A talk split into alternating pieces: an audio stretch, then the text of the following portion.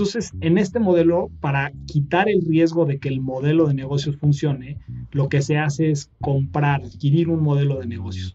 Eh, una empresa que ya esté andando, que esté generando eh, flujo para los accionistas, que esté en crecimiento. Para hacerlo sencillo, al emprendedor lo que hacemos o emprendedora se gradúa normalmente de un MBA y se les da dinero para que tengan dos años, un presupuesto de dos años de gastos para buscar qué negocio quieren comprar. Y tienen ciertos lineamientos de qué consideramos nosotros que es una buena adquisición. Bienvenidos a Rockstars del Dinero, en donde estamos descubriendo que hacer dinero no es magia negra, hacer dinero es una ciencia. Hay una fórmula para crear y hacer crecer el dinero y en este programa la ponemos en práctica para convertirnos juntos en Rockstars del Dinero.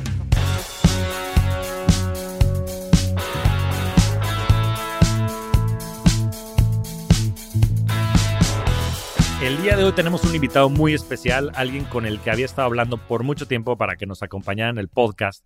Es Mario Sicilia, que Mario es un gran inversionista, ha estado en múltiples empresas de inversión, desde temas de private equity, temas de fondos activistas y últimamente en search funds, específicamente teniendo fondos en los que ayuda a emprendedores a adquirir empresas y a gestionarlas para generar retornos.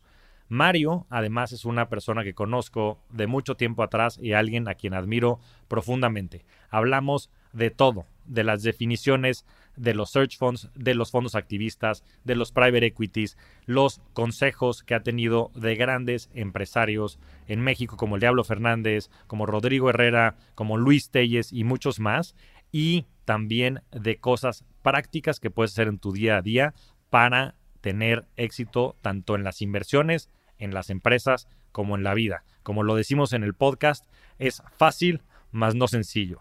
Espero disfruten esta gran conversación con Mario Sicilia.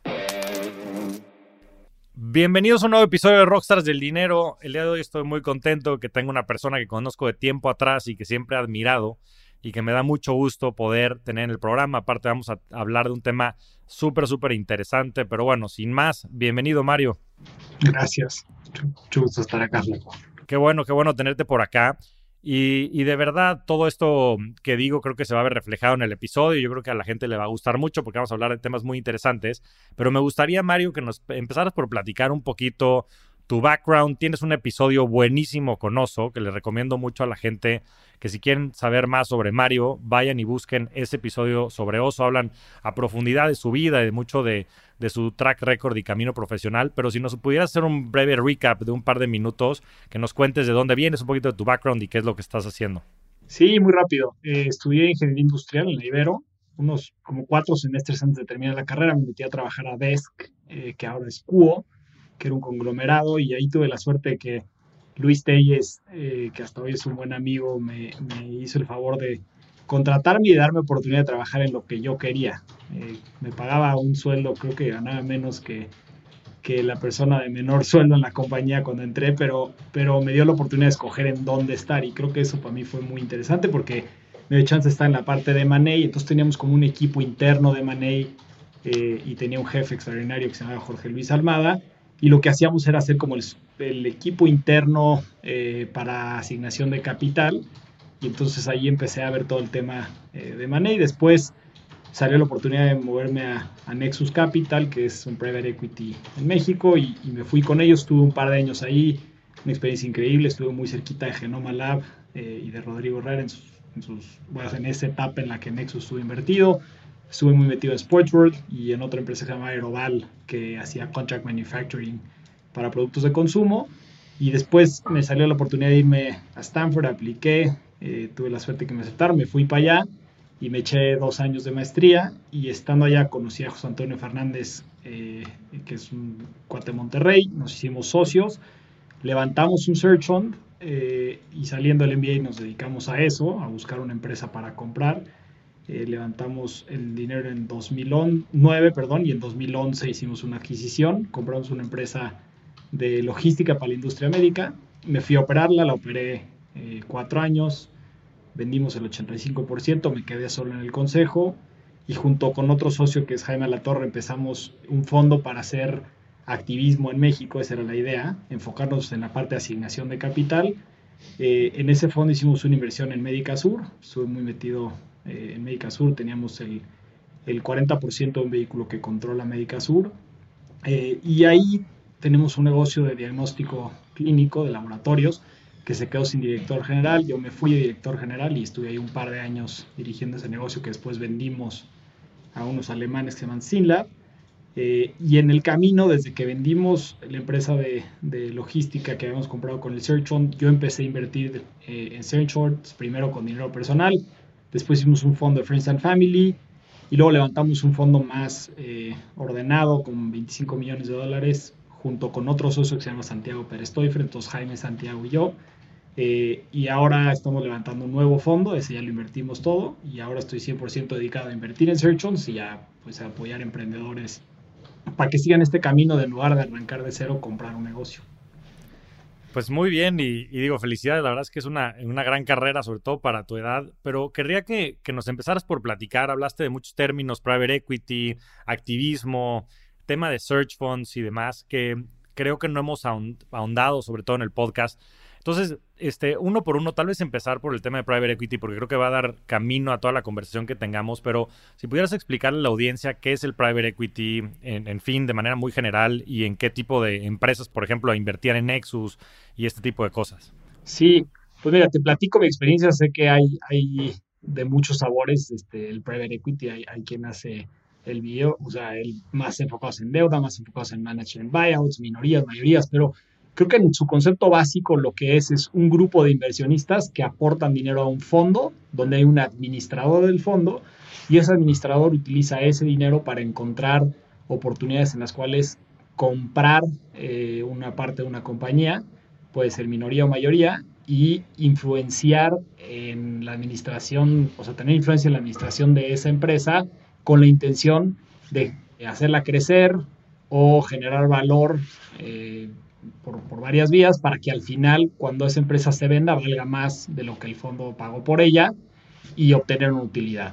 Y ese manager cobra de dos maneras. Cobra el 2% al año del dinero que maneja como un fee para gastos. Y luego cuando las cosas, si llegan a salir bien, cobra el 20% normalmente por arriba de un retorno preferente que muchas veces está referenciado a una tasa libre de riesgo. Entonces al inversionista le dice, tú pon tu dinero acá, yo voy a encontrar qué compañías comprar o partes de compañías comprar. Vamos a trabajar con el management para que esas compañías valgan más y cuando las vendamos, de lo que ganes, me das un porcentaje. Creo que ese es el, el concepto básico de, de, lo que es el capital privado y luego pues, hay muchos, muchas, muchas maneras de, de expresar eh, pues esta intención de generar valor en las empresas que compran. De acuerdo. Y, creo que uno de los casos de éxito pues, que más puede relacionar la gente es el caso de Genoma Lab, ¿no? Y te tocó estar cerca de él en tu etapa en Nexus y después, bueno, fue, es una empresa pública, etcétera. ¿Nos podrías contar un poquito más cómo se dio justo toda esa transacción desde que Nexus empezó a participar hasta que después salieron a bolsa? Sí, yo solamente estuve dos años en Nexus, entonces tuve una parte de la película que fue una parte bien interesante de Genoma, pero bueno, lo demás lo platico un poco eh, de lo que sé y no tanto de lo que viví. Nosotros, o sea, lo que hizo Nexus fue comprar el 30% de Genoma Lab. Eh, Nexus en su momento, según entiendo, porque yo no estaba ahí, pero tenían una parte de advisory, entonces Genoma se acercó para decir, oye, necesitamos capital para crecer, eh, hay quien quiere invertir con nosotros, ustedes asesórenos. Y cuando Nexus vio los términos de los, con los cuales otras personas podían invertir en Genoma, dijeron, oye, mejor nosotros nos sumamos contigo y te ayudamos en este caso Rodrigo Herrera siendo la cabeza de Genoma, eh, la cabeza operativa. Y creo que lo que salió muy bien ahí es que Rodrigo, al ser un emprendedor extraordinario y, de verdad una persona que, que, tiene cualidades como yo nunca he visto en alguien más, por lo menos lo que a mí me ha tocado, este, para pensar fuera de la caja, se asoció con alguien que le ayudara a administrar el negocio. Entonces dividieron muy bien las labores, Rodrigo operar y Nexus, eh, pues un poco a poner orden sobre todo en la parte administrativa, porque sí había varias áreas de oportunidad ahí. Y entonces lo que hacíamos en la operación del día a día, pues era, eh, Rodrigo se encargaba de la operación, eh, y si bien es cierto, administración le reportaba a él, pues nosotros teníamos ciertos controles, eh, algunos derechos positivos y otros derechos negativos, que para, pues nada más si alguien no lo escuchaba antes, creo que los, o sea, la manera fácil de resumir los derechos positivos son aquellos que te dan permiso de hacer algo. Entonces puedes tener un derecho para nombrar al CEO, para nombrar al tesorero. Genoma, por ejemplo, eh, Nexus tenía derecho para nombrar al CFO. Entonces, te, pues tienes, tú pones a la persona que va a controlar la caja. Y los derechos de control negativo son aquellos que te permiten mantener el status quo. Entonces, si de repente el emprendedor quiere hacer una adquisición, la puedes bloquear. Si quiere reducir capital, si quiere contratar deuda, cosas donde eh, puede haber un cambio en, el curso ordinario del negocio, los puedes bloquear. Eh, Nexus tenía ambos, positivos y negativos. Este, se pusieron de acuerdo, eh, se hizo la inversión, se operó de esta manera y, si bien es cierto que Genoma pasó por altibajos porque hubo una época donde se nos apretó mucho el flujo y, y se nos apretó mucho el flujo en algún momento porque lo que traíamos en Genoma es que tenemos marcas muy buenas con maquiladores. Y en algún momento quisimos hacer, eh, entrar algunas otras eh, categorías de productos, por ejemplo, proteína y algunas otras, y pues eh, costó trabajo el capital de trabajo, y entonces Rodrigo la verdad es que reformuló la compañía para volver a apalancar las marcas potentes que tenía con productos de menor precio. Genoma en ese momento tenía marcas muy aspiracionales, una de ellas era Sepsia, que me acuerdo muy bien, este, y sacamos jabones de 13 pesos. Eh, y los jabones volaban en la tienda, o sea, era una locura. No podíamos producir la cantidad de jabones que, se querían comprar. Entonces, de estar en una situación muy comprometida de capital, eh, logramos apalancando las marcas y creciendo las líneas que hubiera eh, crecían las ventas significativamente y así fue como Genoma salió de, de, ese bache.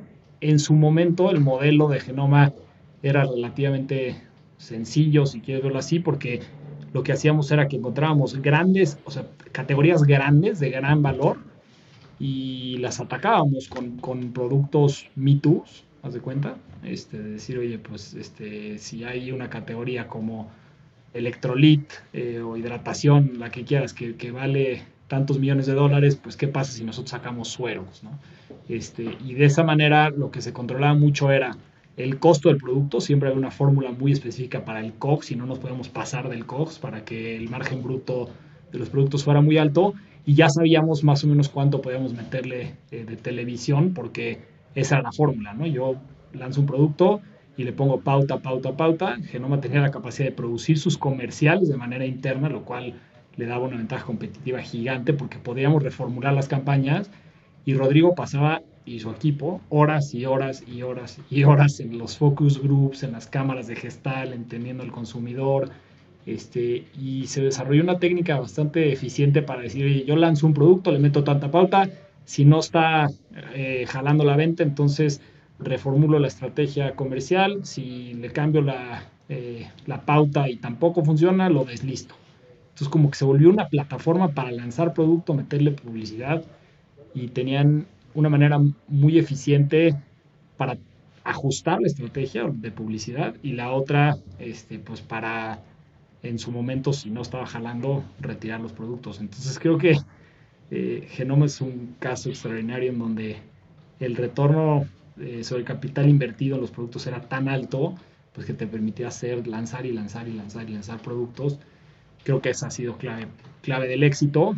Eh, y bueno, ahora tuve una plática con Rodrigo hace muy poquito y lo que me decía es que hoy la frustración está pues en que la evaluación de la compañía eh, no se parece nada a lo que podrías pensar que es una evaluación por suma de las partes, lo que quiere decir que si agarras las marcas y les dieras un valor justo de mercado, valdrían mucho más de lo que vale la empresa en su conjunto, lo cual pues pareciera no hacer sentido porque si yo, mi empresa son marcas y agarro las marcas y evalúo cada una y las sumo, valen mucho más de lo que vale la compañía, pues parece que no hace tanto sentido. Entonces pareciera que una estrategia que traen ahora es la de enfocarse más en construir las marcas y venderlas y así como ir monetizando ese valor eh, que hoy el mercado pues no está reconociendo.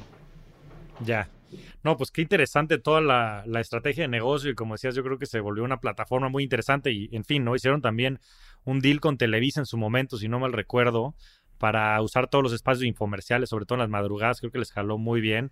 Y bueno, pues yo creo que es una de las grandes historias de éxito.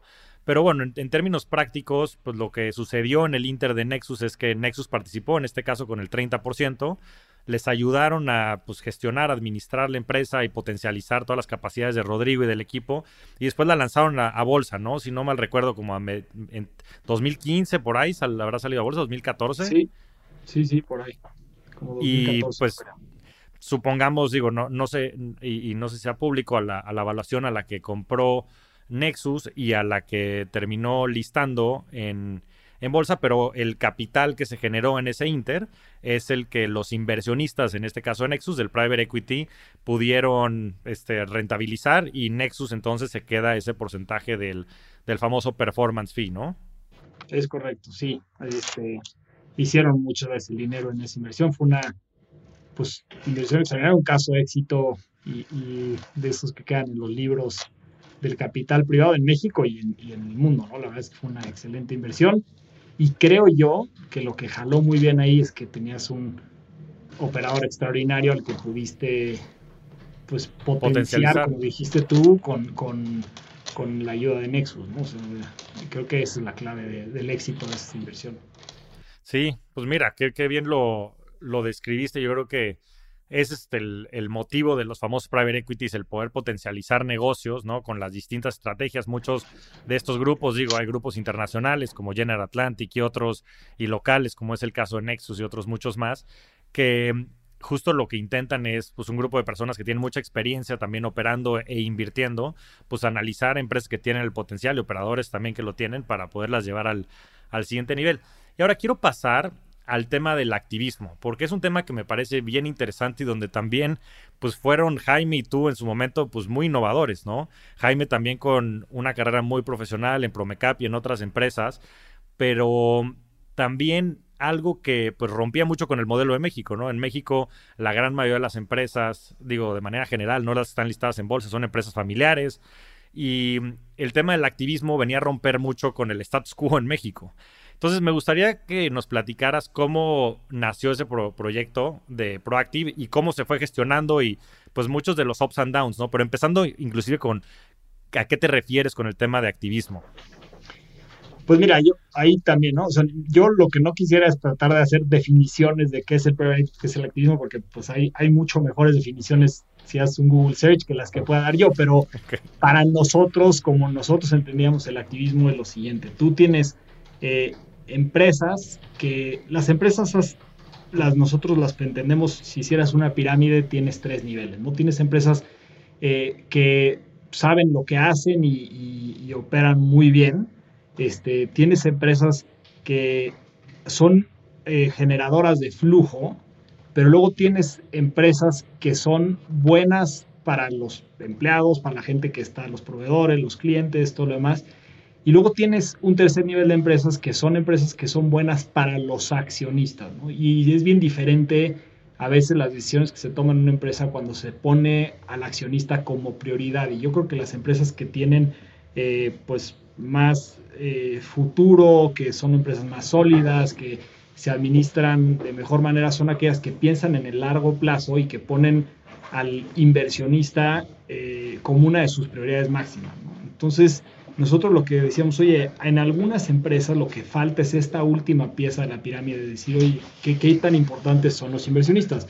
Eh, y para eso lo que pensábamos es que hay algunas empresas en México, sobre todo era nuestro concepto, pero las hay en todo el mundo, pues donde de repente se generan ciertos vicios derivados de que son empresas que llevan ya mucho tiempo operando o que hay familias involucradas y que los miembros de la familia pues tienen necesidades económicas diferentes, deseos diferentes, eh, actividades relacionadas con la compañía distintas. Entonces, pues no es lo mismo el señor que opera el negocio que las tías o los tíos que no están metidos, y no es lo mismo la primera generación que la segunda que la tercera. Entonces, lo que nosotros decimos, oye, ¿qué pasa si encontramos empresas en México donde nos podamos asociar con la gente que está interesada en el largo plazo y en la trascendencia del negocio?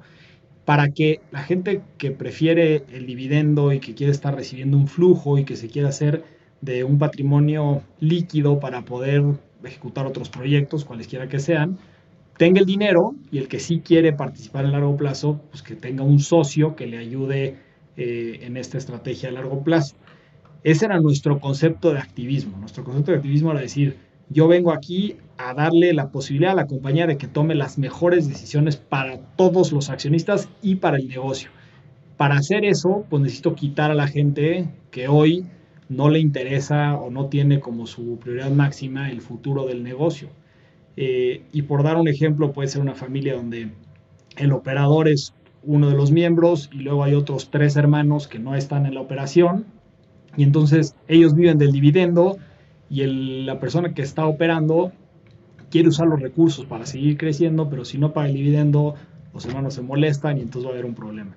Entonces nosotros lo que decíamos, oye, encontremos estas compañías y comenzamos las de que nosotros podemos ser el, socio correcto para ejecutar las estrategias de largo plazo.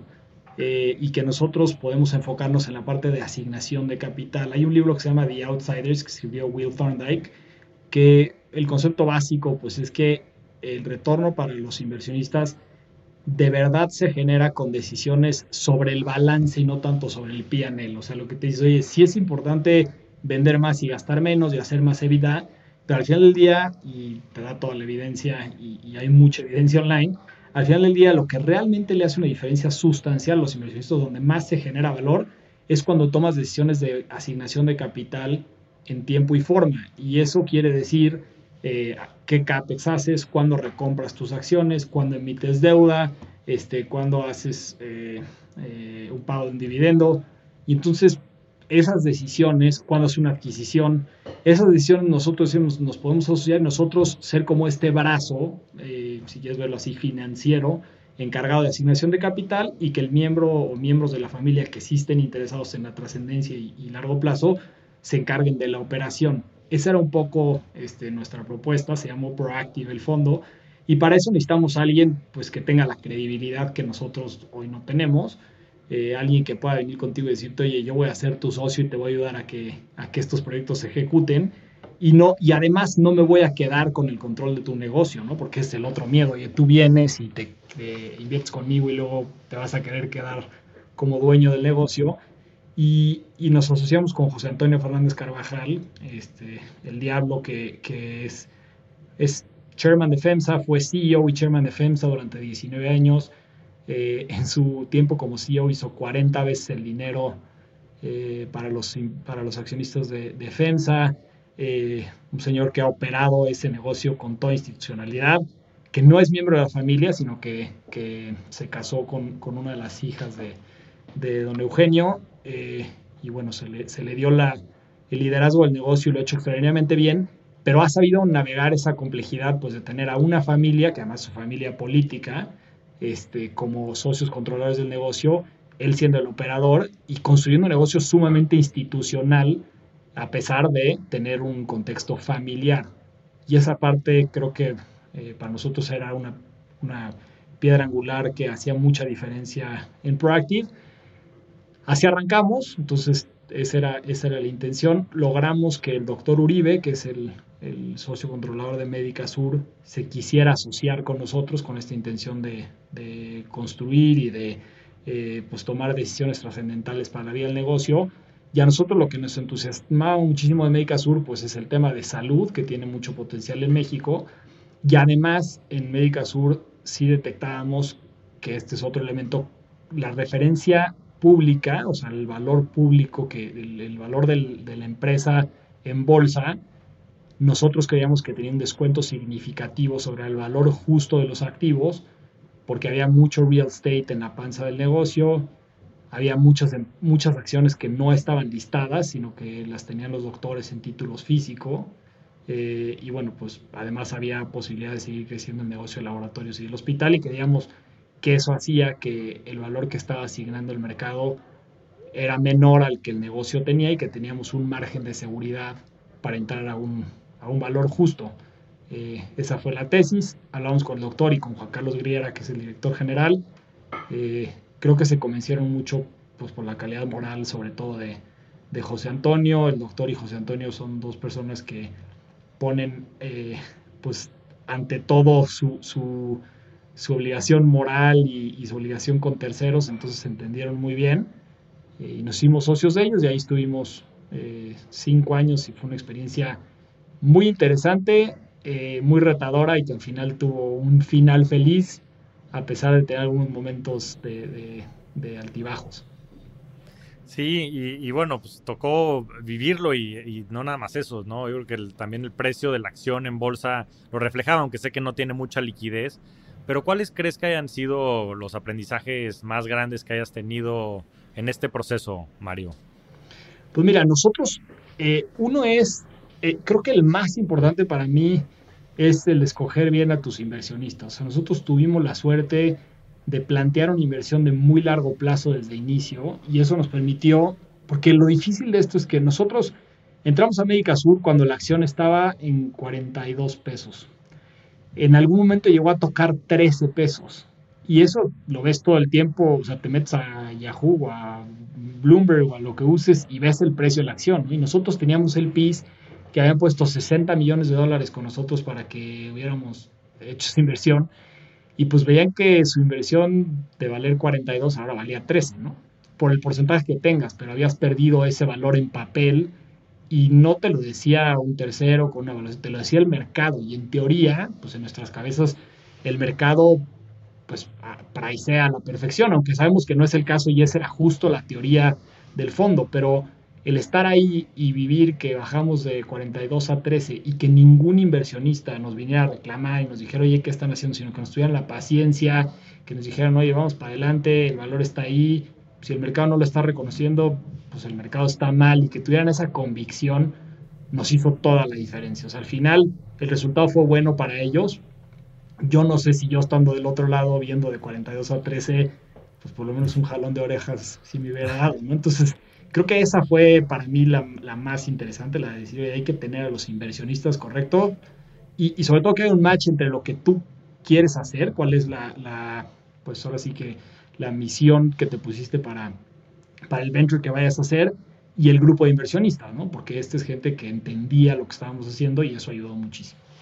Eso no me pasó así en el Search On. En el Search On sí jalamos gente que no había entendido muy bien eh, lo que, en lo que estaba metiendo y ahora que fuimos por el dinero nos faltaba 65% del capital que necesitábamos para la adquisición, porque yo creo que no habían entendido bien el modelo. Esta vez lo hicimos muy bien por ahí.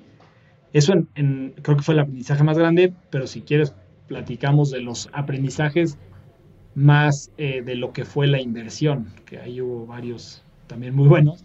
Venga. De lo que, de lo que fue la inversión, yo creo que eh, hubo, hubo, varios aprendizajes, ¿no? Pero uno es que no porque, no porque tú veas las cosas de una manera obvia, quiere decir que alguien más, y, hago un paréntesis muy importante, siendo muy inteligente, las vea igual que tú, ¿no? O sea, y, creo que ese aprendizaje fue, eh, se, se, dio una vez y se repitió muchas veces, este tema de decir, es que yo veo de una manera obvia, desde mi perspectiva, ciertas decisiones que hay que tomar en el negocio. Y cuando llegabas en la mesa y las planteabas, y el doctor Uribe es una persona sumamente capaz, pero además con una atención al detalle como pocos tienen, pero además con una eh, filosofía de, de, con una filosofía de cumplir con su obligación fiduciaria como poca gente tiene. Entonces, dices, oye, pues no es que él no entienda, no es que no pone atención, no es que no ha leído las cosas, es nomás que piensa diferente a mí. Y creo que eh, eso para nosotros fue muy importante irnos dando cuenta en el camino de decir, bueno, no porque yo lo veo de una manera y para mí sea obvio, quiere decir que para todos lo va a ser. Y no necesariamente estoy bien yo aunque lo vea tan obvio. Eh, entonces, eh, como ir, ir recuperando esa humildad de decir, bueno, pues yo lo veo así, pero voy a platicar y vamos a ver qué sale. Creo que ese fue un aprendizaje sumamente importante, ¿no? En el camino logramos tomar decisiones sumamente valiosas para la compañía, o sea, sí logramos eh, hacer cosas interesantes con el real estate, sí logramos hacer la recompra de acciones, o sea, recompramos acciones eh, tanto de los doctores como en bolsa, creo que llegamos a recomprar como el 12% de la compañía a un valor atractivo, eh, logramos pagar un dividendo enorme, logramos materializar el valor de, de, los laboratorios. Eh, entonces creo que sí se, fue, sí se logró, pero la forma fue cambiando, ¿no? Y la forma pasó más de decir, oye, yo vengo a alguien que, viene a señalar lo obvio, a pensar, bueno, yo soy alguien que viene pues a expresar una opinión, escuchar al otro y luego ver cómo llegamos a un acuerdo, porque uno piensa que porque presentan los facts, las cosas se hacen obvias para todos y no necesariamente es así. Este, entonces, eh, eso fue un aprendizaje importante. El otro fue, para mí, en lo personal, eh, la satisfacción de, pues, de poder hacer una diferencia a terceros. A mí es lo que más me, me mueve en los negocios. Y ahí lo vivimos tanto con los empleados, cuando a mí me tocó liderar Laboratorio Médico Polanco, de, pues de ver que la, que la gente está echada para adelante generando el resultado, que había promociones, que podíamos contratar más gente, que cuando se vino COVID tuvimos la oportunidad de no correr a las personas, este, eso a mí en lo personal, me, nada más me recordó lo importante que, que, es para mí esa parte y cómo creo que eh, pues para eso son los negocios, para hacerle diferencia a personas. Eh, eso estuvo muy, muy padre. Y eh, qué otra cosa me parece un aprendizaje importante. Este, bueno, pues todo este tema de la gestión política de un negocio, ¿no? la verdad es que teníamos un consejo increíble, o sea, hay gente sumamente talentosa en el Consejo de Médica Sur, de verdad yo creo que tiene los consejos eh, pues más eh, sólidos en, en, cualquier empresa pública del país. Tienes a gente ahí con mucha experiencia financiera, pero con mucha experiencia en los negocios y además con mucha calidad moral. Eh, pero independientemente de que es gente muy inteligente y con mucho background y todo lo demás, pues hay que presentar las cosas de una manera en la que en la que logres subir al barco a, la gente, ¿no? Y eso en el consejo volvió a suceder, ¿no? Tenías gente que, es muy inteligente pero piensa diferente y, que la, la, gente a veces, a pesar de que tiene contexto de negocios, pues tiene opiniones distintas y como consensuarlo, eso, eso fue interesante. Y bueno, otra parte que, eh, que, a mí me encantó de, de, lo de Médica Sur, pues fue el tema de que logramos eh, liberar valor para los accionistas y cuando liberar valor para los accionistas me refiero es a nosotros y a todos los involucrados, ¿no? Entonces hay un caso ahí muy puntual de un señor que junto con su suegro compró unas acciones de Médica Sur hace mucho tiempo eh, y bueno, pues él iba cada año a ver cuánto iba a ser el dividendo. Y Médica Sur es una empresa que paga dividendos de manera continua. Eh, y entonces él, pues cuando se le decía el dividendo, pues era el ingreso del año y, estaba sumamente contento cuando era grande y el tiempo que estuvimos nosotros afortunadamente pudimos pagar algunos buenos dividendos, pero hubo años en los que no se pagó dividendos, sobre todo un año. Eh, y cuando fue una junta de, de, de una asamblea, y vino y se decretó un dividendo de dos pesos, estaba feliz. O sea, él brincaba de la emoción este, y estaba encantado y era muy importante para su patrimonio. Y luego cuando hicimos la venta a los laboratorios, que a mí me tocó gestionar, generando mucho flujo, y se hizo un dividendo enorme. Ahí se hizo un dividendo como de 26 pesos por acción. Y yo decía, a mí lo que más me entusiasma el dividendo es ver la cara de este señor cuando le digan de 26 pesos por acción. O sea, pues quiere decir que le va a caer a su cuenta una cantidad de dinero muy importante. Eh, y no sabe la emoción que tenía. O sea, de verdad, quería abrazar a la gente. Al principio era tanto dinero para él que no, no, o sea, no entendía, pues que, o sea, como que decía, si es la multiplicación correcta la que estoy haciendo, sentó, y ya que dijo, confirmó lo que, o sea, sí, sí, pues matemáticas sí sabía, lo que pasa es que se le hacía demasiado este, y ya que, ya que encontró, se dio cuenta de que sí era el número que él había calculado, pues la emoción y, el ver que pues no hicimos otra cosa más que lo que era correcto para los accionistas, pero verlo de una manera, ver la reacción de una manera tan tangible con una persona que, pues realmente le cambió la vida a ese dividendo, eh, para mí fue muy gratificante. Y entonces creo que pues nada más refrescar este tema de que hacer lo correcto para los accionistas, pues siempre trae beneficios. Eh, y tuvimos la suerte de que eso se pudo hacer en Médica Sur.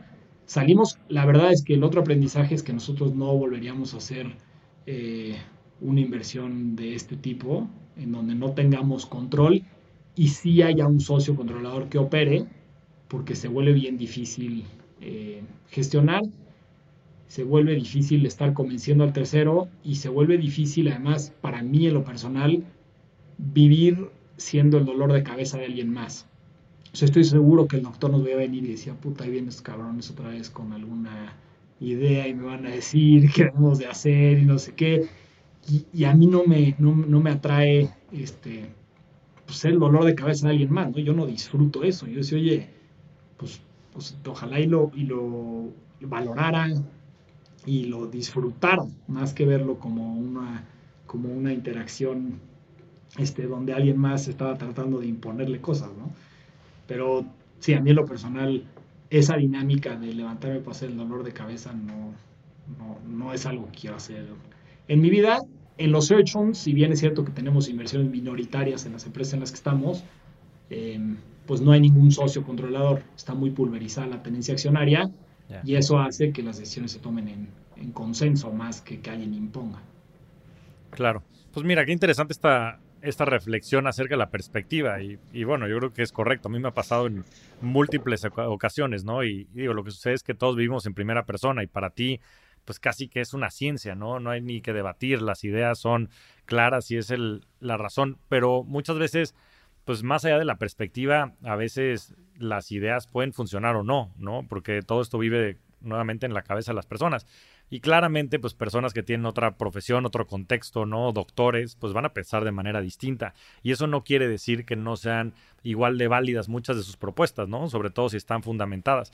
Y de la misma manera creo que pues tu perspectiva y la del equipo que estaba trabajando por hacer que las cosas funcionaran eh, con, con, este fondo y demás, pues tampoco era hacer el dolor de cabeza de nadie, ¿no? Era simplemente apoyar y ayudar pero también estas perspectivas pueden ser este, visualizadas de otra manera por las distintas partes que están involucradas, ¿no? Y por lo que representan no nada más de manera tangible, sino hasta emocional dentro de pues, la vida de cada uno de nosotros, ¿no? Y qué complejidad tiene que cuando lo ves por fuera, ¿no? Desde un punto de vista financiero, dices, no, puta, pues hace todo el sentido del mundo, güey, esto es un no-brainer, nos metemos, hacemos A, B, C y D y triplicamos el capital, ¿no? Que termina siendo distinto. Ahora, el desenlace, ahorita estoy viendo que la acción cotiza de médica, me metí nada más por curiosidad, cerca de 38 pesos, repartieron un dividendo de 26. Entonces, pues digo, más allá de la inversión inicial a 42 pesos, pues desde que se fue a 13, pues tuvo un retorno creo que espectacular, ¿no? O sea, creo que hizo, valió la pena, sobre todo desde un punto de vista, digo, el aprendizaje sin lugar a dudas de todo lo que han haber aprendido y también desde el punto de vista de retorno de capital para los inversionistas.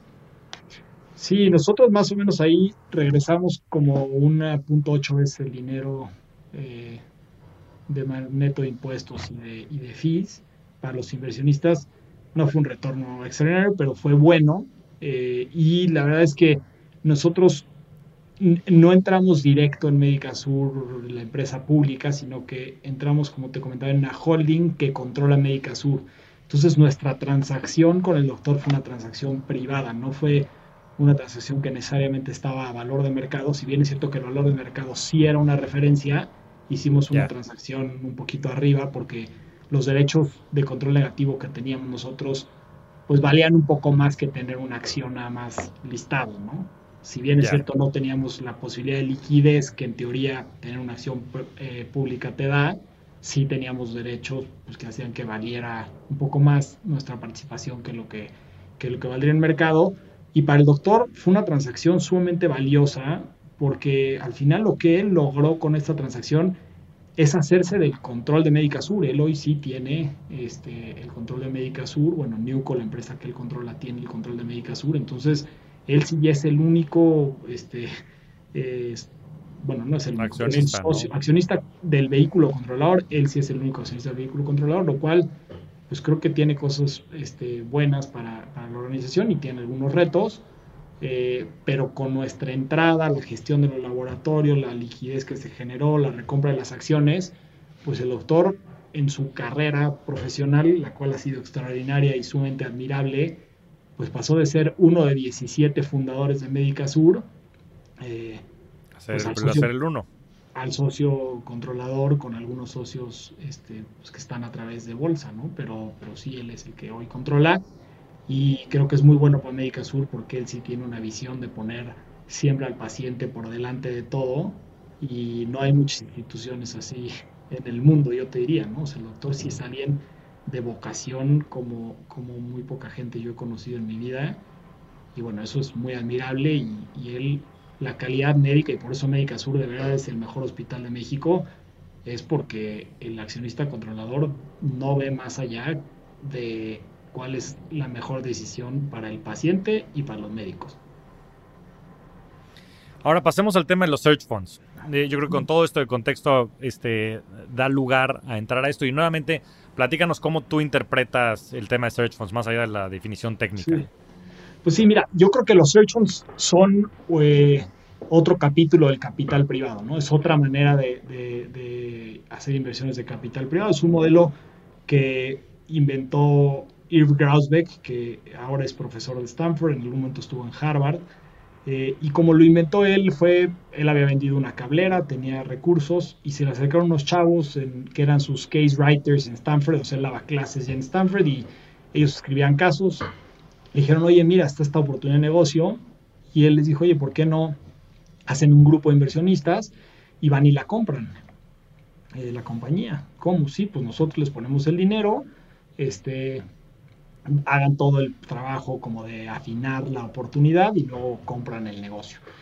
Y ahí arrancó, después de eso se fue afinando el modelo, tuvo mucha popularidad en Stanford porque ahí empezó, eh, hubo algunas empresas que se compraron vía ese vehículo sumamente exitosas y hoy en día pues ha habido a lo mejor en el mundo no sé si más de 500 search ya se popularizaron eh, por todo el mundo aunque ciertas escuelas tienen una práctica eh, pues mucho más clara que otras.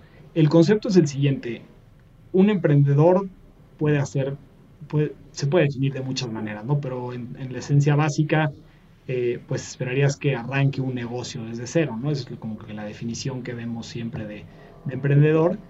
Eh, y ahí hay dos riesgos. Uno de los riesgos es que el modelo de negocios funcione, porque pues es un modelo de negocios que hay que probar, eh, y vamos a ver si puede generar ventas y luego si genera ventas, si puede dar flujo a los accionistas. Y la otra es que el emprendedor o emprendedora pues realmente funcione como director de un negocio. Son los dos riesgos grandes que te corres. Entonces, en este modelo, para quitar el riesgo de que el modelo de negocios funcione, lo que se hace es comprar, adquirir un modelo de negocios.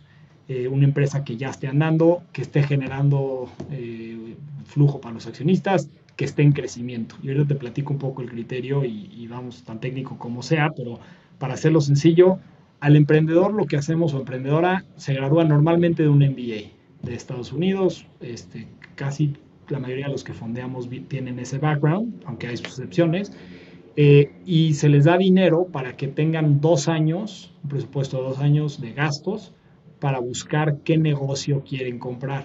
Entonces, entre 15 personas, les damos un cheque de 35 mil dólares para que con ese presupuesto estén hasta dos años buscando qué negocio comprar. Y tienen ciertos lineamientos de qué consideramos nosotros que es una buena adquisición. Una vez que encuentran la oportunidad para invertir, hacen todo el due diligence y presentan, pues les llamamos investment memos, pero realmente es un documento que es como una radiografía del negocio y de la oportunidad de adquirir negocian una transacción con el, con el posible vendedor eh, y entonces eh, ya que tienen términos presentan la oportunidad a los inversionistas y los inversionistas decidimos si queremos o no invertir y vamos a nuestra prorrata. Entonces, si hubo 15 inversionistas, cada uno tenemos derecho a invertir hasta un quinceavo del capital que se requiere para hacer la adquisición y podemos tomarlo o no tomarlo. Del dinero a la búsqueda hay dos posibilidades. Si el emprendedor o emprendedora no encontró nada, entonces perdemos el capital, que vamos a decir que fueran los 35 mil dólares.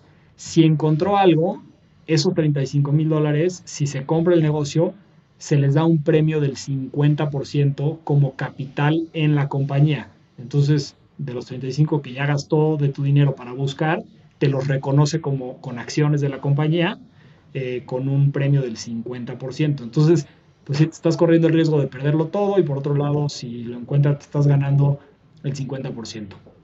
Si tú ves la estadística rápida de los search funds, y a lo mejor aquí este, la, matemática este, es un poco rápida, pero si el más o menos el 70% de los searchers encuentran y compran una compañía, como esos te pagan el 50%, tú del capital que estás invirtiendo en búsquedas, el 70% si encuentra, entonces vale una vez tu 70%, y como te da un premio del 50% sobre ese 70%, tienes 35% de retorno por arriba de, de, lo que invertiste, ¿estás de acuerdo? Porque el 70 te da el 50, 35 más 70, 105. Entonces tienes un 105% de tu dinero, si la estadística de que el 70% compra se mantiene, tienes el 105% de tu dinero, lo cual quisiera decir que te están pagando por tener una opción para invertir. No Correcto.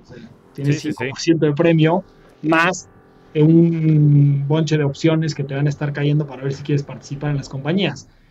Entonces, como inversionista, pues hace mucho sentido si lo tienes en un portafolio. Si tienes nomás una, pues no te jala porque a lo mejor escogiste la que perdió todo el dinero. Pero si haces un portafolio diversificado, hace mucho sentido. Después de eso, puedes decidir si invertir o no y los retornos promedio de los search funds, si tú ves todos los search funds que se han hecho, es el 33% de TIR. Eh, entonces son vehículos que no hay otro asset class que haya generado mejores retornos, la verdad. Este, pues private equity genera más o menos la mitad eh, en el periodo de análisis y el S&P genera más o menos una cuarta parte. ¿Cómo se logran esos retornos? Se logran comprando empresas que están creciendo al doble de las que compran private equities y al triple de las que están en S&P eh, y las compran los searchers a mitad de precio de lo que compra private equity para después venderlas al doble de múltiplo, ¿no? O sea, al, al precio de private equity. Entonces, estás entrando a 5.4 veces promedio de EBITDA y la estás vendiendo a 11 veces EBITDA cuando sales. Eso es lo que hace que tus retornos pues, sean mucho mejores que los del private equity, por ejemplo, porque el private equity tradicional compra empresas que crecen la mitad de rápido al doble de precio. Em, ¿Por qué compran los searchers tan barato? Pues realmente porque logran hacer una negociación de uno a uno con alguien a quien le interesa la trascendencia de su negocio. Lo único que va a cambiar cuando un emprendedor de estos adquiere una compañía es el puesto de CEO. Todo lo demás se va a quedar igual. Entonces, cuando a alguien le interesa, oye, ¿cuál va a ser el futuro de mis empleados? ¿Los van a correr a todos? ¿Van a hacer una fusión este, y van a hacer un takeover donde todo mi departamento de finanzas se va a ir, de, eh, los van a despedir porque ahora el control lo va a tomar el comprador? Aquí no sucede. Aquí nada más se integra una persona y la intención es continuar con lo que el negocio ha venido haciendo. Entonces, se convierte en una relación muy personal. Eh, si bien es cierto que es una transacción financiera, eh, se vuelve un tema de, mucha química, de alineación de valores entre el comprador y el vendedor, porque le estás vendiendo a una persona que va a tomar tu puesto que tenías cuando eras el dueño del negocio como director general. Este, y entonces, si tú haces química con esa persona, te sientes muy bien de decir, oye, pues le estoy vendiendo a alguien me va a pagar, me va a dar un, buen precio porque tampoco está castigado. Y además mi empresa va a tener trascendencia, la va a llevar al siguiente nivel, mis empleados van a estar contentos, van a tener pues, mucha proyección profesional. Entonces, ese vínculo emocional entre comprador y vendedor, yo creo que es el que te permite pues, que muchas veces las evaluaciones sean mejores de las que son en private equity, que en private equity normalmente pues la gente lo que está buscando más que otra cosa es maximizar valor, entonces hace un proceso con N tiradores y pues cuando maximiza valor el vendedor, pues el comprador compra un poco más caro. Eh, entonces es un poquito el modelo de Search Funds. El, el chavo o chava que compra el negocio se vuelve el director general, lo operan eh, y lo operan durante el tiempo que sea, o sea, ahí sí no hay, no hay un tiempo para salir Normalmente salen entre el cuarto y quinto año, o sea, hacen una desinversión y, y salen entre el cuarto y quinto año por cómo está el esquema de compensación de los, de los searchers que podemos entrar a detalle, pero, pero es cuando a veces ha sentido salir y, y entonces venden y otra vez, parecido al modelo de private equity que hablamos a un inicio, aquí el searcher tiene la siguiente compensación. No cobra management fee, a diferencia del private equity, porque cobra solamente su sueldo por, por ser director general del negocio y cobra un sueldo de mercado. Entonces, si está operando una empresa de X tamaño y los directores generales de empresas de ese tamaño en esa industria ganan 100 pesos, esa persona va a ganar 100 pesos. No se castiga, pero tampoco se premia más. Y luego tiene acciones de la compañía que le llamamos carry, que sería como el 20% del private equity. Y ese carry puede llegar, en lugar del 20, hasta el 30%, eh, cuando es una pareja de emprendedores. Entonces, a lo que está aspirando el emprendedor es, oye, mientras que estoy operando el negocio, me llevo un sueldo de mercado, no, no estoy perdiendo nada. y luego cuando se venda esta compañía, si generé valor, pues me va a tocar el 30% de la utilidad. También después de un retorno preferente, pero a veces hay catch-up. Pero entonces, em, si tú compraste un negocio en 100 y lo vendiste en 200, pues aspiras eh, a llevarte 60, ¿no? Que sería el 30%, por, eh, perdón, en 300 aspiras a llevarte 60, que sería el 30% de los 200 que generaste de valor y ha sido un vehículo que ha generado mucho dinero para los inversionistas y mucho dinero para los emprendedores. O ha habido payouts eh, muy, muy grandes para los emprendedores. Entonces yo en lo personal, pues creo que es un vehículo extraordinario que te permite como emprendedor tener total autonomía, hacerte un negocio, tener un impacto enorme en la gente que está en el negocio, este, por así que eh, tener mentores, porque los inversionistas se meten al consejo, entonces el emprendedor se rodea de, pues, de una red de, apoyo que le es muy valiosa y además pues te permite hacer un patrimonio muy importante, ¿no? Entonces a mí en lo personal me encanta, es un placer trabajar con, los emprendedores porque son gente sumamente inteligente, echada para adelante, eh, humilde, pero con ganas de hacer una diferencia. Y entonces, y, también los inversionistas, ¿no? Y, y se ha vuelto como ya ves que la cultura se retroalimenta eh, y se ha vuelto eh, como que esa cultura se ha perpetuado en los search funds, entonces sí hay mucho de esto de gente que pues queremos hacer una diferencia, pero que además siempre todos muy éticos, eh, mucha humildad en la industria y muchas ganas también de ayudar al, al, que sigue, ¿no? Porque como nosotros todos hemos sido beneficiarios de esa comunidad, de que le levantes el teléfono a alguien y el que sea de los que están ahí te trata de dar el mejor consejo posible, pues cuando viene alguien más hay que hacer lo mismo, ¿no? Y eso, pues así que pasa como el de paid forward, que, se vuelve algo, algo que se perpetúa. Sí, pues yo creo que esa parte es fundamental, sin duda, ¿no? Y, creo que eso da pie al fondo de fondos, este, en fin, que, que lanzaron junto con Santiago, Jaime y tú, y, bueno, todo lo que están haciendo ya de manera activa. Pero quería hacer un par de reflexiones de lo que dices. Una de las críticas más grandes que yo siempre había escuchado del modelo de los search funds era justo este capital que tú le das a los emprendedores por buscar, ¿no? Como que parecía que la, la prima de la opción, ¿no? Haciendo la analogía de los derivados era muy cara, pero ahora que lo pones ya con las estadísticas y sobre todo teniendo un portafolio de empresas, creo que hace todo el sentido del mundo. Mi duda también va en referencia a las empresas que compran porque pareciera que por el perfil de crecimiento y por la evaluación, pues no eh, debiera de ser pues algo interesante vender para los este, accionistas, dueños del negocio en ese, en ese instante, pero probablemente también tenga que ver, no sé si con el tamaño de la empresa, con el perfil de la empresa, no sé si sean empresas que, que tiendan a, tener eh, socios, controladores, fundadores, directores generales, que sean tal vez más grandes y que estén buscando un evento de liquidez.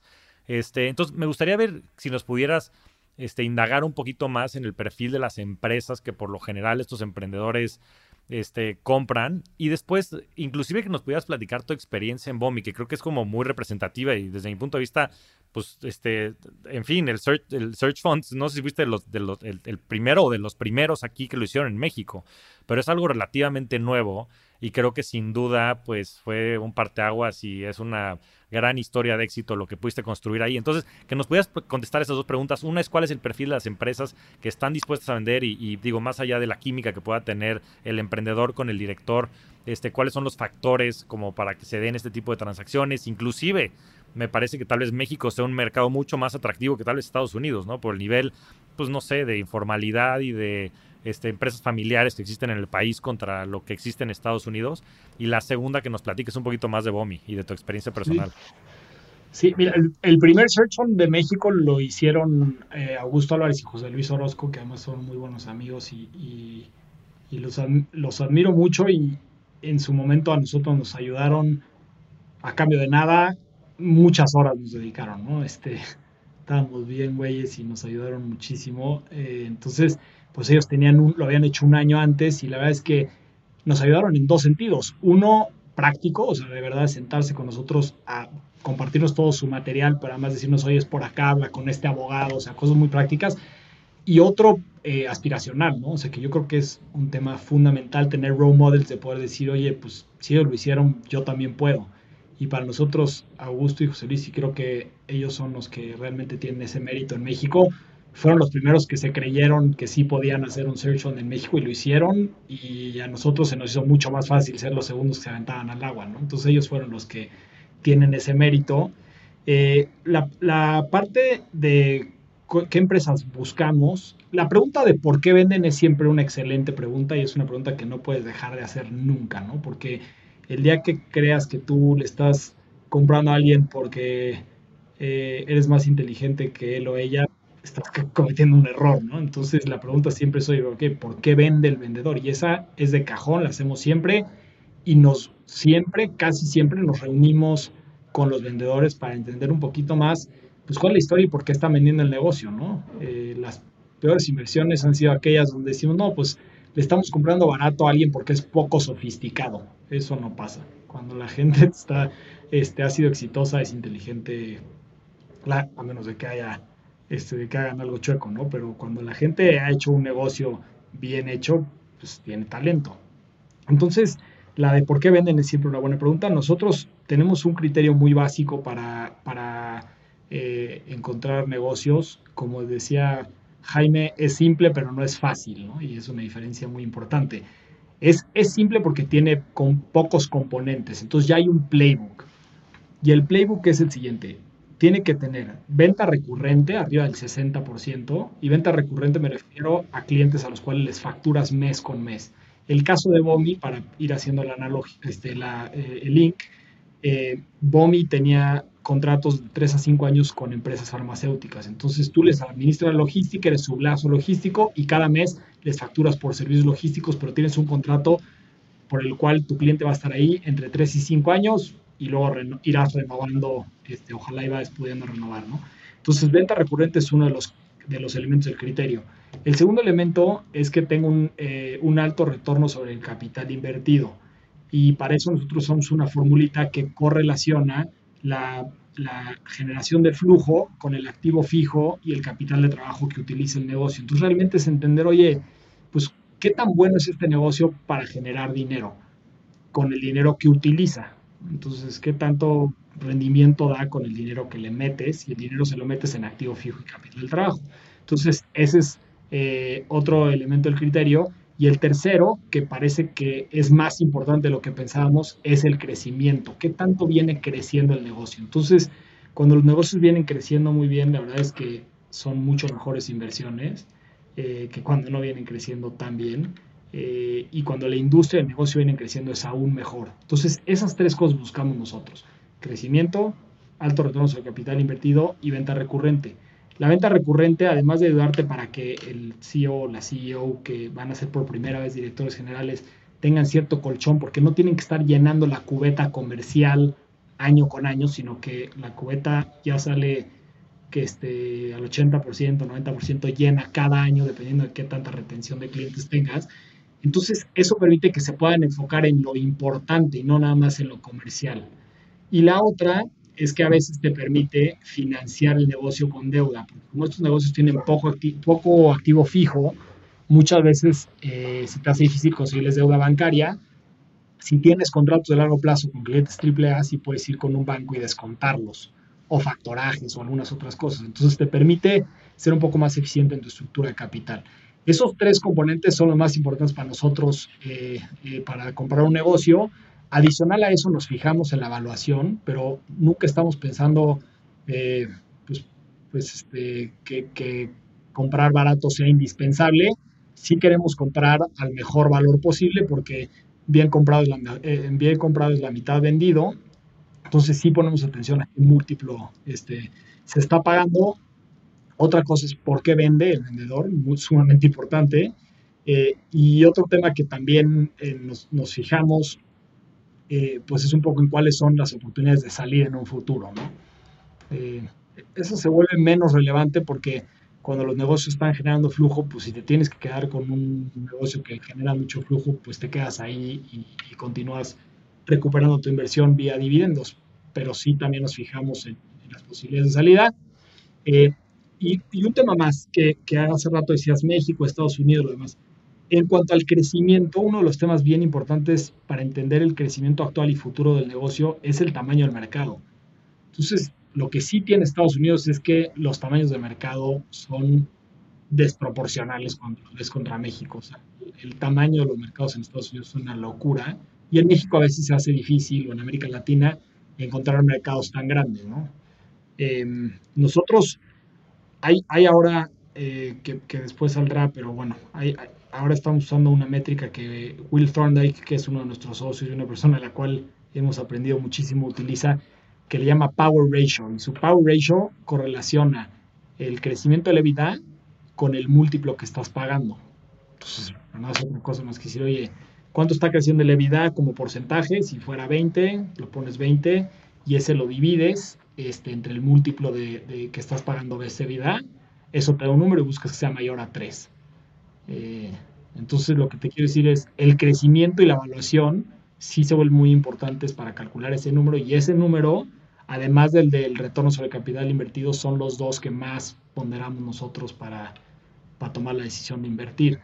Entonces, lo que te quiero decir con esto es, ya está el playbook. O sea, si tú eres un emprendedor y quieres comprar un negocio, pues nada más encuentra un negocio que tenga esas características y ya está. No está fácil, pero lo que sí nos, lo que sí nos permite a nosotros pues es como tener mucha claridad, tenemos un scorecard para calificar tanto a los emprendedores como a las empresas, eh, y cuando calificamos a las empresas, pues usamos este criterio que te acabo de escribir. Entonces, lo que para mí es muy valioso de, de, este criterio es que sí nos permite que los emprendedores o emprendedoras no pierdan tiempo en negocios que no van a llegar a ningún lado. Si no están en ese criterio, de verdad no pierdas tiempo platicando con el vendedor, no pierdas tiempo este, explorando más la, compañía, porque pues, no, es un, no es un negocio elite, no es un negocio que te va a generar los retornos que tú quisieras, entonces pues mejor dale a la siguiente. Y el, el recurso más escaso que tienen los searchers, que son estos emprendedores, en el tiempo en el que están buscando un negocio, es el tiempo, porque en dos años se les acabó y dos años parece mucho, pero pues para cerrar un deal te vas a tardar 6, 8 meses a partir de que lo encuentres, ¿no? Entonces tienes que encontrar un, un deal, este, pues si quieres a los, a los 16, 18 meses de haber arrancado tu búsqueda máximo, ¿no? Entonces es, el tiempo es corto. Eh, y un criterio así de claro, pues te permite eh, ser mucho más eficiente con el uso de tu tiempo. El otro día que vino Rodrigo Herrera a un evento de nosotros y, y platicábamos de esto, decía, no, pues sí, sí está, sí está, o sea, sí está sencillo, pero es lo mismo como la receta, es lo mismo como la receta de estar saludable, come bien y hace ejercicio. Pues está bien, o sea, la receta ahí está, está bien fácil. Ahora quienes la seguimos, pues ya se empieza a poner más complicado, ¿no? Este, pero está ahí.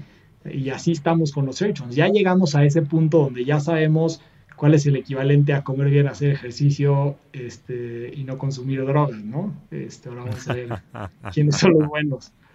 Exacto.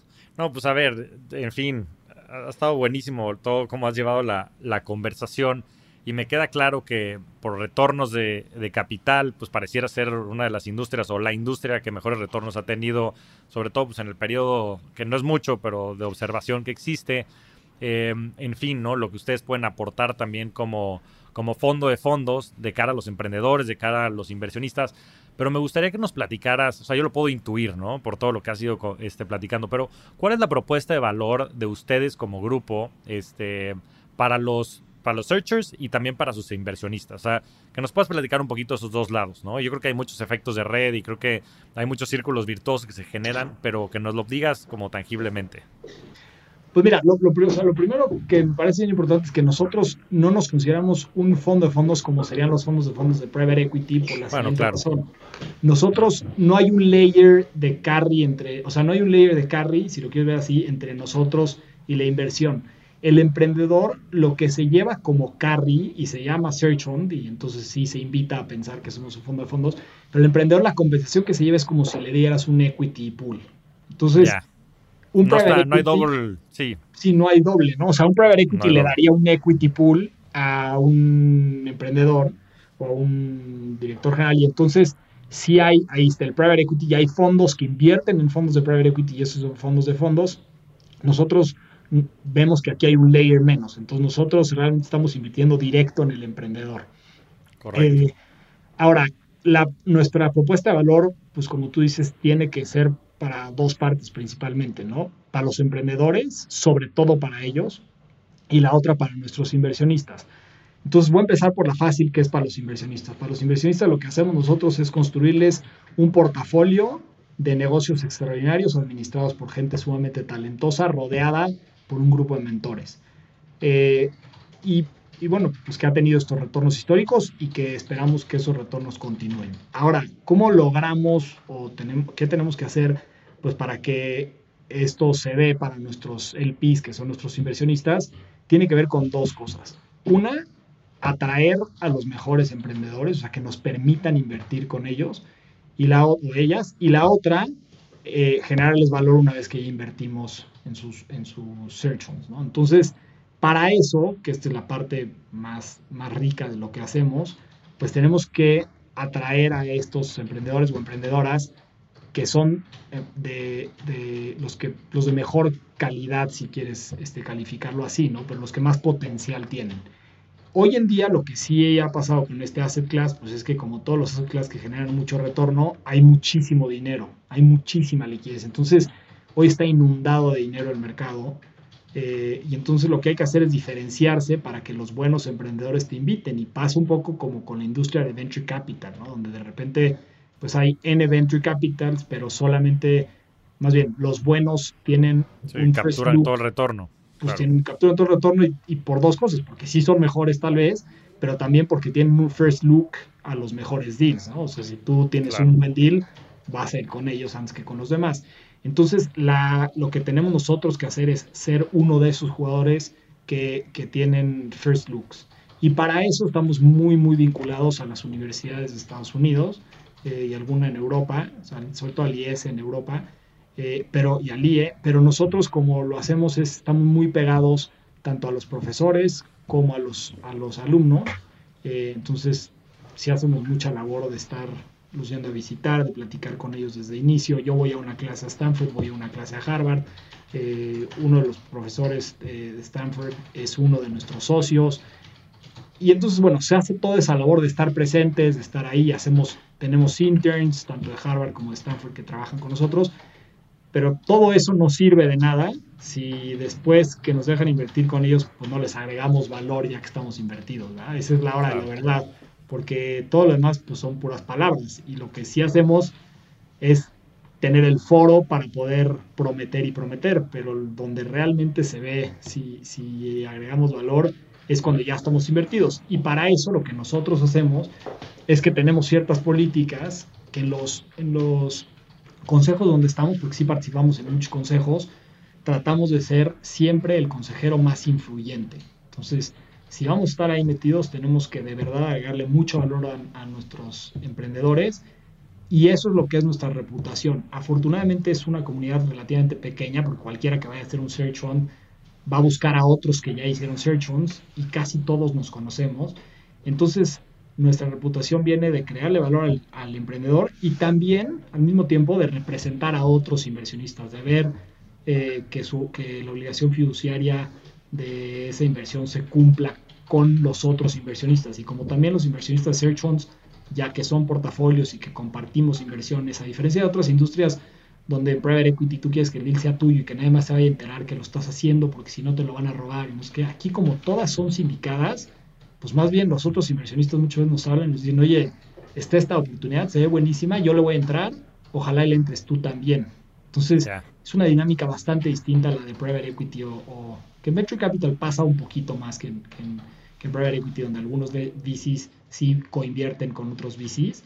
Este, aquí la coinversión es por definición y la verdad es que eso también, también vale, ¿no? Porque nuestra reputación importa tanto con los emprendedores para que los que van a venir este, quieran hablar con nosotros, como con los otros inversionistas, para que cuando esos inversionistas estén en alguna inversión, les guste que nosotros seamos coinversionistas de ellos. ¿no? Entonces, eh, es una industria muy meritocrática, llevamos pues, desde el 2009 metidos en esta industria y sí le hemos dedicado muchas, muchas horas a construir esas relaciones y sobre todo hacer el trabajo que se requiere pues, para crear valor y, tenemos la perspectiva de, ser operadores, ¿no? que yo creo que eso sí, sí importa cuando vas a ser por primera vez un CEO porque hay cosas que inversionistas que, que tienen pattern recognition y que han estado en diferentes inversiones te entienden, pero hay otras que es más fácil que te entienda alguien que ha, estado, que ha operado, que ha estado enfrente de un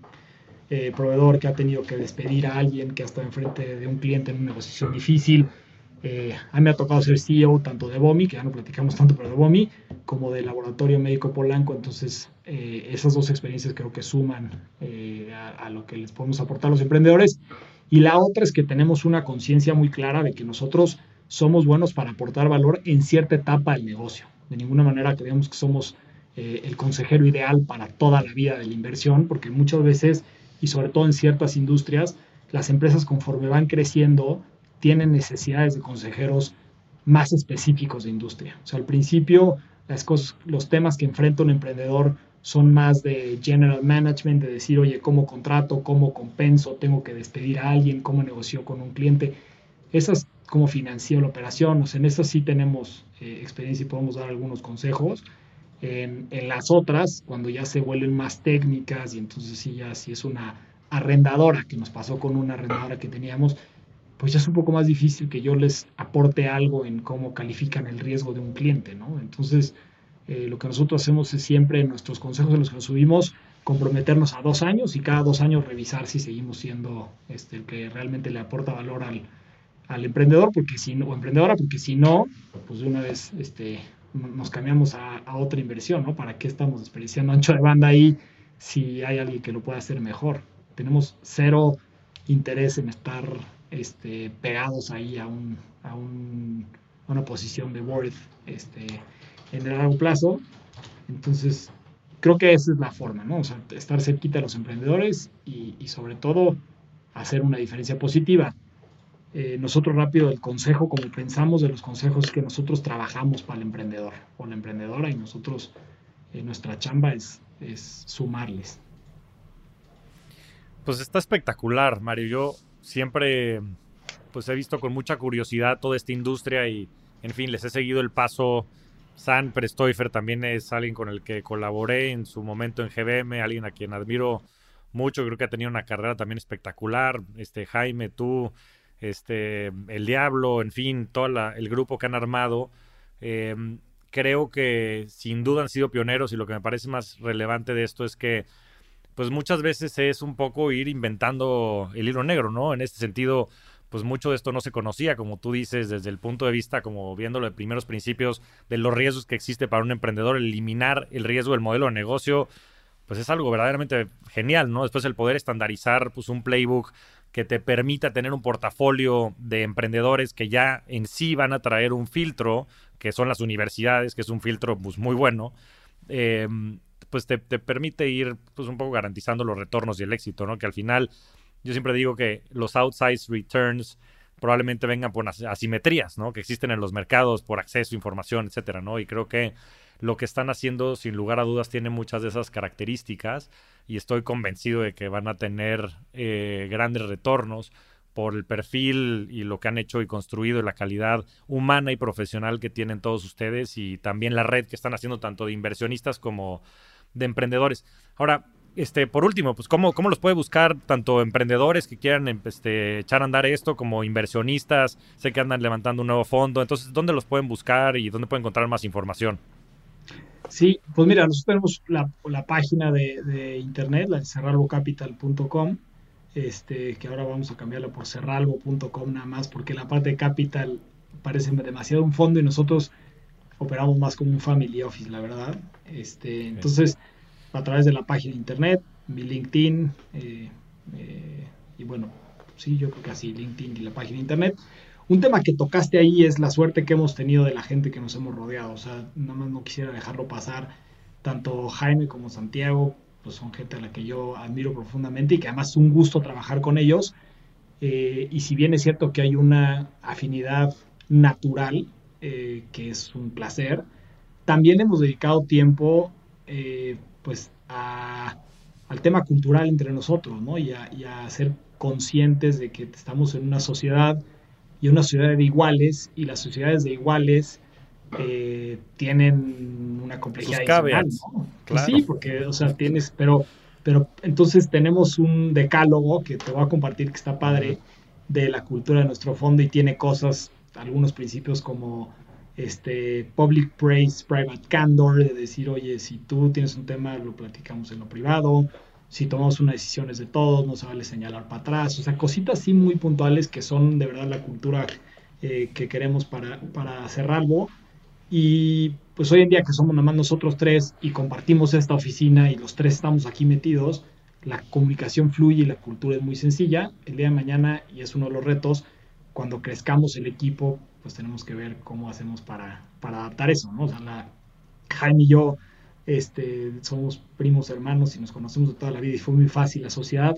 Después vino Santi y tuvimos de verdad la suerte de que pues una persona con la que tenemos toda la afinidad y además sumamente talentoso y digo, tú lo conoces, es un placer interactuar con él y además es bueno para hacer relaciones hasta con las piedras, este, relaciones, no, no, relaciones transaccionales, sino relaciones de, verdad profundas. Claro.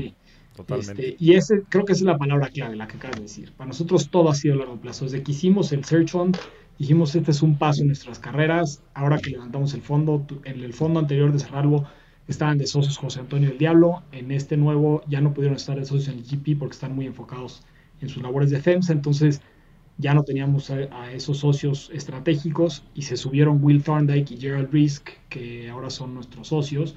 Ellos están GP, son miembros del comité de inversión y están en el advisory board de Cerralgo y ha sido un placer también interactuar con ellos y la relación con José Diablo sigue igual de buena que siempre eh, pero ahora tenemos la suerte de tener esta visión de estas dos personas que de verdad este, son, son gente que, que pagaríamos por tener eh, alrededor y, tenemos la suerte de, trabajar con ellos. Pues poca madre, Mario. Eh, mándame, por favor, el decálogo. Lo, lo, adjunto.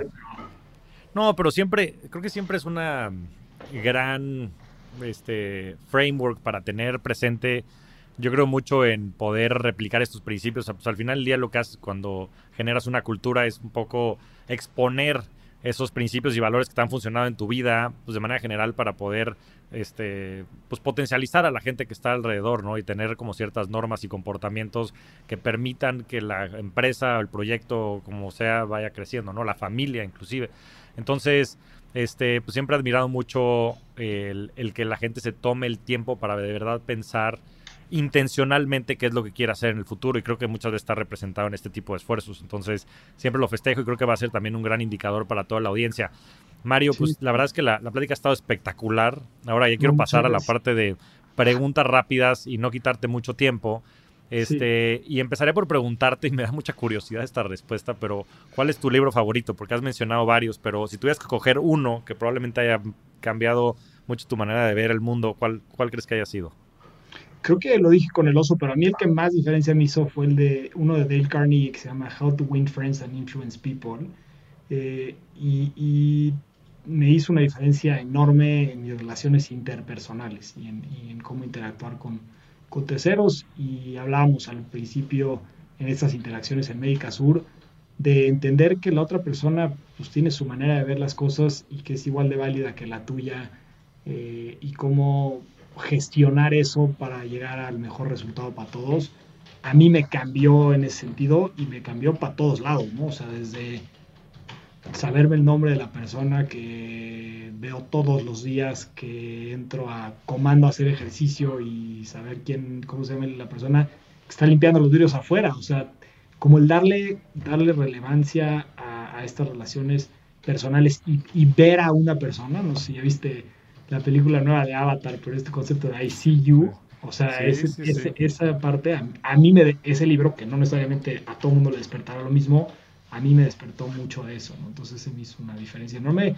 lo recomiendo muchísimo, creo que se escribió en 1936, entonces que siga vigente hoy ya es mérito suficiente como para echarle una leída. Claro, pero son, son estos primeros principios, ¿no? Son cosas que se hacen la diferencia. Y ya en el mundo en el que vivimos, con tantas distracciones, pues el tema de la presencia, no haciendo referencia a la película de Avatar, es algo este, verdaderamente único y especial. O sea, en qué momentos podemos estar presentes como para de verdad conectar y siquiera saber el nombre de las personas que están hasta a nuestro alrededor. Es Es impresionante. En fin, yo creo que es, un gran libro, tuve la oportunidad de leerlo. Yo creo que la, capacidad de, relacionarte con las personas probablemente sea pues lo más importante que tenemos como especie, o sea, ese nivel, ¿no? Por ejemplo, tiene un concepto que te, que, te dice que la única manera de ganar un argumento o una discusión es no tenerla, porque tú nunca vas a convencer al otro, porque cuando empiezas a discutir con alguien, la otra persona, mientras que piensa qué argumentos te va a dar, piensa cómo te convencería a ti. Y cómo te convencería a ti es como se convencería a sí mismo. Entonces cada vez se convence más a sí mismo de sus propios argumentos, tratando de construir argumentos para convencerte a ti. Entonces güey, lo único que van a hacer mientras discuten es separarse más, porque el otro, cada quien está nomás pensando cómo convencer al otro y se va convenciendo más a sí mismo, ¿no? Y eso sí, pues sí, o sea. Claro. Sucede. Mira. Sí. Qué interesante. a ver, portafolio de inversiones, Mario. ¿Cómo se ve porcentualmente en lo que inviertes? Mira, la verdad es que yo soy malísimo para eso. O sea, yo no hago nada de, acciones públicas. Eh, estoy, estoy un poquito en el índice, en el S&P, este, como el 20%, y una parte importante la tengo, este, de lo que tengo patrimonial, una parte la tengo en cash ahorita, en CETES, este, y en pesos, que bueno, pues ha sido lo que ha pagado bien. Eh, y yo donde realmente creo que está mi inversión es en mi día a día, en venir a trabajar, en estar con los emprendedores. O sea, ahí es donde yo creo que está mi alfa, ¿no? O sea, y un poco como he visto mi carrera profesional es, he tenido algunos eventos de liquidez que me han generado este, ciertos recursos. Ese capital es para preservarlo y donde me corro mi riesgo, pues es en lo que hago en el día a día. Soy el PI en, en Cerralbo y soy el PI en las cosas que hacemos nosotros. Pero yo creo que pues el alfa se deberá generar en lo que estoy haciendo con mi trabajo. ¿no? Lo decía el otro día en una entrevista que escuchaba de Warren Buffett que, que, decía que la mejor protección contra la inflación es invertir en ti mismo ¿no? y en mejorarte a ti. Dice, porque si eres el mejor doctor, el mejor arquitecto, el mejor psicólogo, la gente siempre va a estar dispuesta, cualquiera que sea la tasa de inflación, a pagar ese precio este, por tener tus servicios o tu know-how. Entonces, este, pues yo pienso un poco así. En mi portafolio de inversión no soy demasiado activo, también porque creo que esas cosas para hacerlas bien y para ganarle al mercado de verdad tienes que ser extraordinario y además dedicarle muchísimo tiempo. Entonces yo un poco más por índices y te digo muy simple ahí, este, CETES, eh, a lo que sí dedico muchísimo tiempo es al tema fiscal, o sea, a las a, cómo hacer las estructuras fiscales, porque eh, Malone dice que, pues el, el gobierno es tu socio en todo lo que haces y te da un term sheet y hasta en ti negociar el term sheet o no, ¿no? No estoy hablando de, estrategias que, no son permitidas, pero lo que sí estoy hablando es de decir, bueno, cómo puedo hacer cosas de manera eficiente, ¿no? O sea, si se me están yendo deducciones, si puedo tener una persona moral en lugar de una persona física, o sea, todo eso sí le dedicamos bastante tiempo. Claro, porque en bolsa, por ejemplo, pues si, si, o sea, tienes un, no mucha gente lo ve, pero si inviertes a través de una, como persona física solo pagas el 10% de capital gains, oye, pues eso es una belleza. El 20% sin hacer nada. Totalmente. Yo creo que regresando a, a lo que decías de la fórmula, ¿no? De, de, la vida, que es comer sano, hacer ejercicio y demás. Creo que también este, aplica a los mercados financieros, ¿no? Es invertir en índices e intentar bajarle el costo a todo lo que puedas, ¿no? Desde comisiones hasta el tema fiscal, que como bien dices, pues ahí están las reglas del juego, ¿no?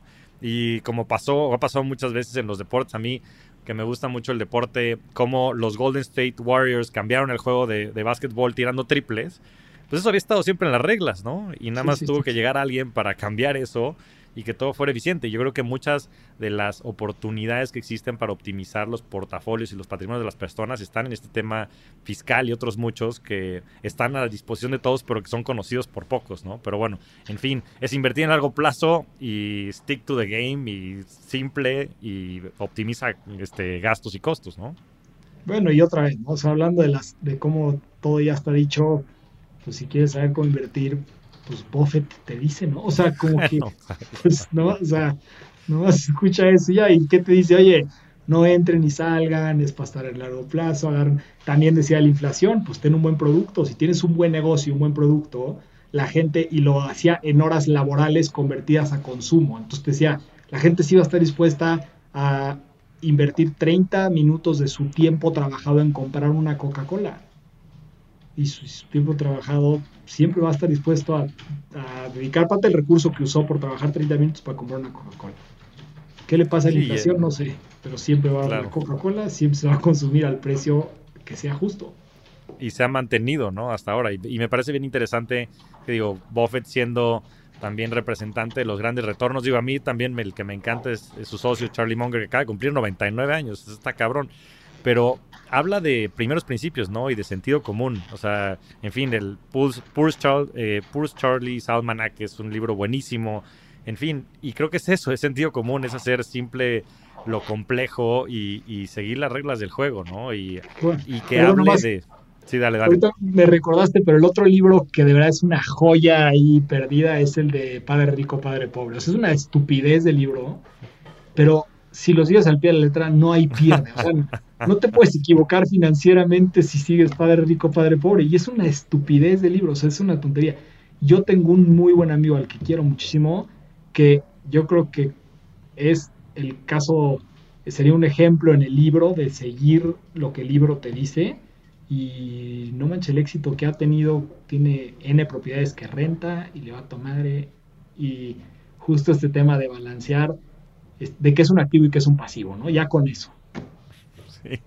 Sí, sí, sí. sí. Hasta este, este Kiyosaki se llama el autor, ¿no? Tiene unos videos ahí en Instagram en donde te explica el libro en un minuto y medio. O sea, sí son reglas muy sencillas, pero muy prácticas que si las sigues de verdad llegas al éxito. O sea, me parecen como muy impresionantes. Ese, libro, después está otro que se llama Los Cuatro Acuerdos, que no se hayas leído. Sí, también, pues también son reglas muy sencillas, ¿no? Me impresionó porque, digo, con confirmation bias, pero estaba viendo la serie de Tom Brady, este, que está buenísima, y Tom Brady dice, es mi libro favorito, y este libro es de un este, chamán tolteca este, mexicano, ¿no? Y, y son cosas simples, como bien decías, pero simples más no sencillas, ¿no? Que esa es, esa es la clave, y es seguirlas al pie de la letra. Jaime, por último, ¿cuál ha sido tu mejor inversión? Y lo digo en el aspecto más amplio de la palabra.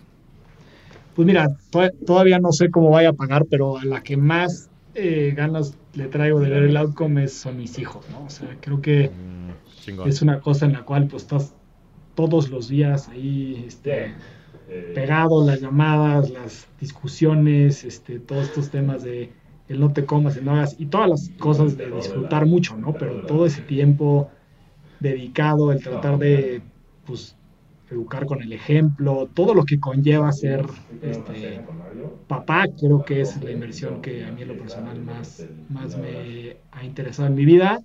La que más me ha dado, así que ya tangiblemente sé, pues fue lo del Search, ¿no? O sea, una inversión de Bomi, la verdad es que el pago fue muy bueno para los inversionistas y para mí, entonces económicamente esa, la otra espero que salga todavía mejor. Le he dedicado mucho más tiempo y mucho más cabeza a la de ser papá porque es mucho más cabrón que, que operar un negocio. Sin lugar a dudas, sí, sí, sí, sin lugar a dudas. Pero creo que sin duda va a ser tu mejor inversión, Mario. Este, sabes que, que, que te admiro mucho a ti y a todos tus socios, pero he seguido tu carrera y me da mucho gusto que puedas seguir creando todo lo que te gusta y estoy convencido de que tus hijos van a ver en ti la gran persona que eres y el gran profesionista. Inspirarás también a muchas personas allá afuera, no nada más a los searchers, este, tus inversionistas y otros. Y espero que este podcast también le ayude y despierte mucho el interés para que muchas personas se animen a invertir, se animen a emprender, porque creo que hay muchísimos retornos. Este, eres un rockstar del dinero y de la vida. Querido Mario, te agradezco muchísimo tu tiempo y te mando un fuerte abrazo. Muchas gracias, Flaco, y gracias también a ti por, por el tiempo que dedicas a esta educación financiera que tanta falta nos hace. Como tú dices, son cosas sencillas y que ojalá que más gente te escuche y las, y las siga, porque es el hacer ejercicio y comer bien. Exactamente. Te mando un fuerte abrazo, Mario. muy bien, bye. Muchas gracias a todos. Nos vemos semana a semana en este espacio para convertirnos juntos en rockstars del dinero. Yo soy Javier Martínez Morodo Búscame en redes sociales como arroba Javier Morodo y suscríbete a Rockstars del Dinero en Spotify, Apple Podcast, donde sea que escuches tus programas. Agradecimientos especiales a todo el equipo de producción. Rockstars del Dinero es una producción de. Sonoro.